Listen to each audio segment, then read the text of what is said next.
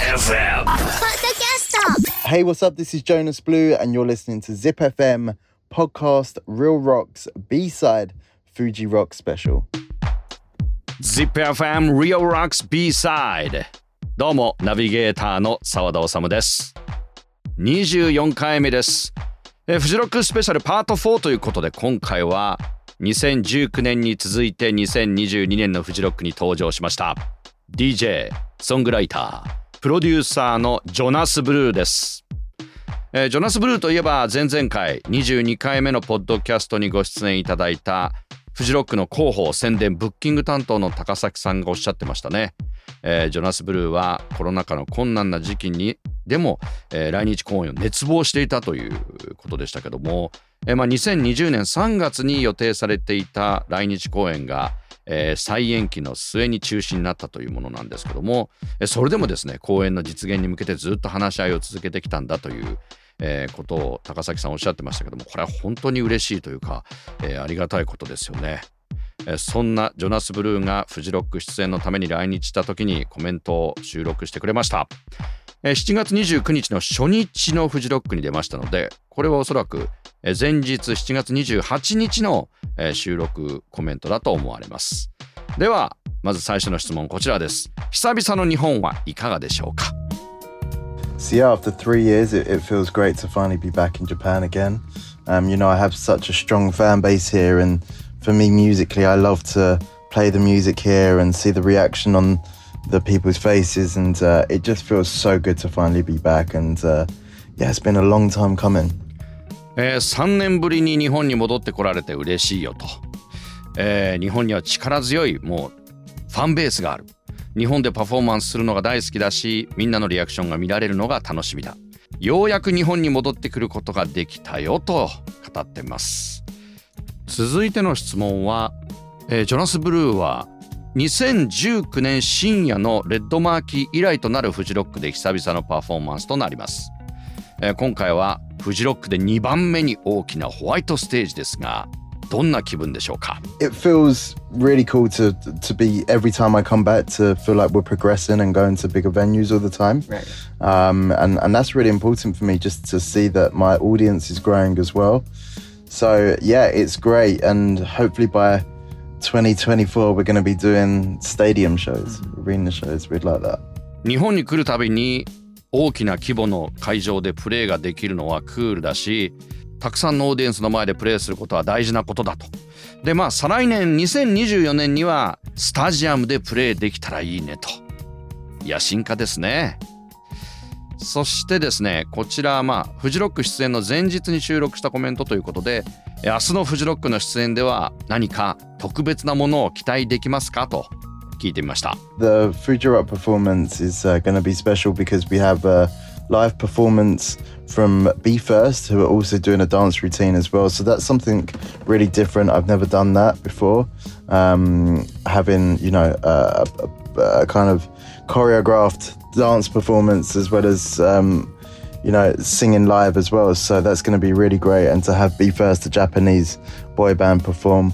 Um, and I have lots of new music. You know, it's been three years, so there's there's three years worth of music that I'm going to be trying to play within the DJ set. And uh, I also have a cool remix that I've just done for my record label, Electronic Nature, of an old classic house record by David Morales called Needing You. And that's going to be really fun to play and perform tomorrow. So, yeah, it's got some really good stuff. えまあ、明日のフジロックは特別なものになるよと。え日本人アーティストの BE:FIRST とのパフォーマンスを予定している。 これはもちろん初めての試みだし、えー、他にもですね来日できなかった3年間に発表した新曲もある。デビッド・モラレスの「Needing You」をリミックスしたものをプレイするのも楽しみだということを言ってますね、えー、そして BE:FIRST という言葉が出ましたけども7月にリリースされた「Don't Wake Me Up」で共演している BE:FIRST ということで彼らがゲストとしてフジロックに登場するというニュースが盛り上がりましたね。これはジョナスのアイデアなんでしょうか Yeah, I mean, I met them for the first time today in Japan.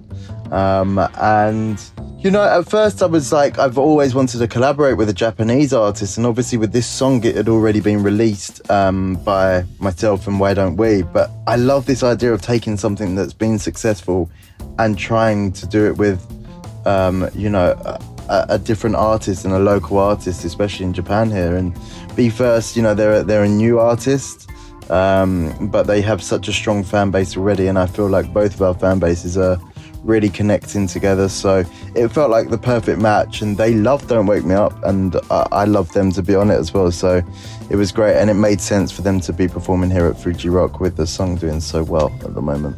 BE:FIRST とのまあ共演フジロックでのこれはまあジョナスのアイデアのようですね BE:FIRST のメンバーに会ったのは今日が初めてということでフジロックのパフォーマンスの前日に初めて2組のアーティストがあったということですね。僕は前から日本のアーティストと仕事をしてみたかったんだ。オリジナルの Don't Wake Me Up は Why Don't We が参加してるけどもういろんな国のアーティストたちと共演するアイデアが好きなんだと。BE:FIRST は新人アーティストだけど日本国内に多くのファンベースがいる。彼らのファンと僕のファンたちがつながってくれればいいよねと言ってます。で BE:FIRST も Don't Wake Me Up をすごく気に入ってくれていたし、えー、日本人の彼らがフジロックに出ることはぴったりだ。完璧な共演になると思うということを言ってますね。でジョナスは2019年のフジロックにも出てるわけですけどもその時3年前の思い出何かありますか？と聞いています。Yeah, um, you know, I'd always been told that Fuji Rock was this legendary festival. Um, and for me, that was a kind of really important one to play, especially, you know, the fact that I love Japan so much and I have so many fans here that it was really important to, to play that. So 2019 came and it was the first time I'd ever performed there. And uh, it was actually the typhoon um, that had happened.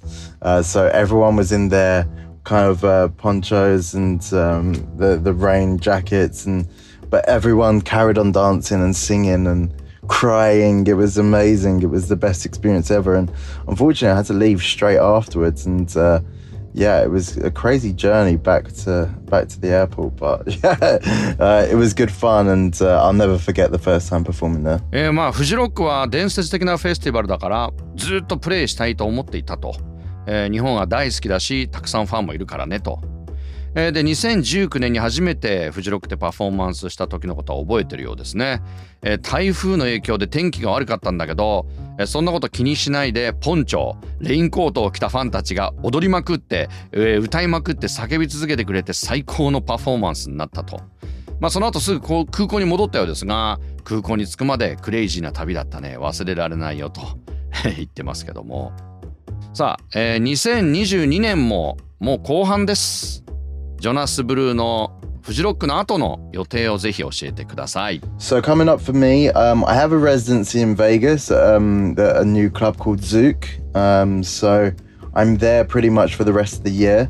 Um, and I have um, Ibiza lined up as well. So that's that's uh, I'm there for the whole of August, which I'm really excited about. Um, and then I'm working on an album as well for, for early next year. So we're just kind of working on finishing that up at the moment. And I have a project with uh, another DJ, producer, artist called Sam Felt. And uh, we have a project called Endless Summer. So we're working on that. We're doing shows together and um, we're having fun touring that as well. So yeah, lots, lots of stuff going on. えー、今後の予定としてはラスベガスにできた新しいクラブズークという名前だそうですが えズークでレジデント DJ として年内はプレイするだろうと、え他にも来年の前半にリリース予定のアルバムを作っているしサムフェルトとの新しいプロジェクトエンドレスサマーも、まあ、始めたということでいろんなことが起こると思うよと言ってくれてますね。本当に忙しい人ですこの人は。さあ最後の質問となります。ジョナス・ブルーにとって日本はどんな場所でしょうか？Sure. I think, you know, for me, since I started touring Japan in, in the early part of my career, it became a special place because I just saw how much the music connected with people.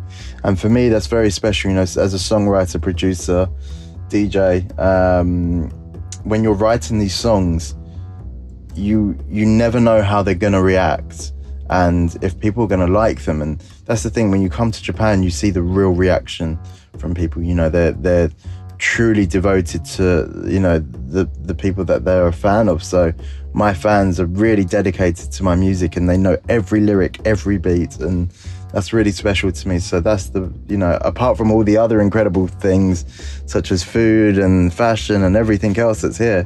you know, the, the fans and the people and the culture here is what's really special to me. So I'll always be coming back for as long as I can.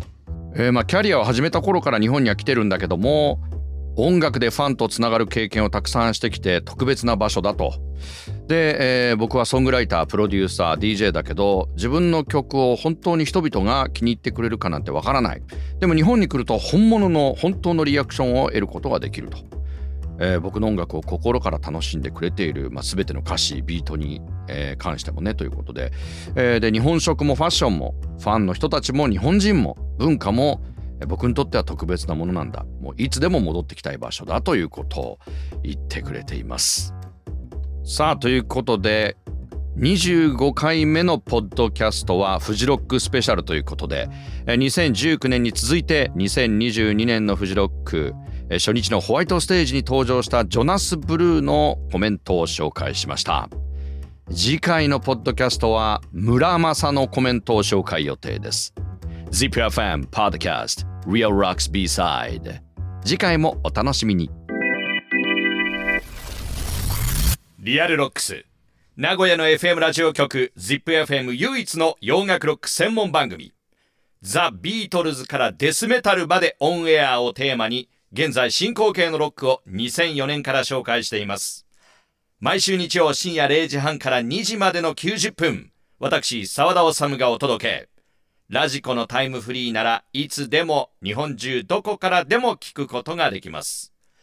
詳しくは ZIPFM ウェブサイトまたはリアルロックスの番組ツイッターをチェックチェックチェック。ZIPFM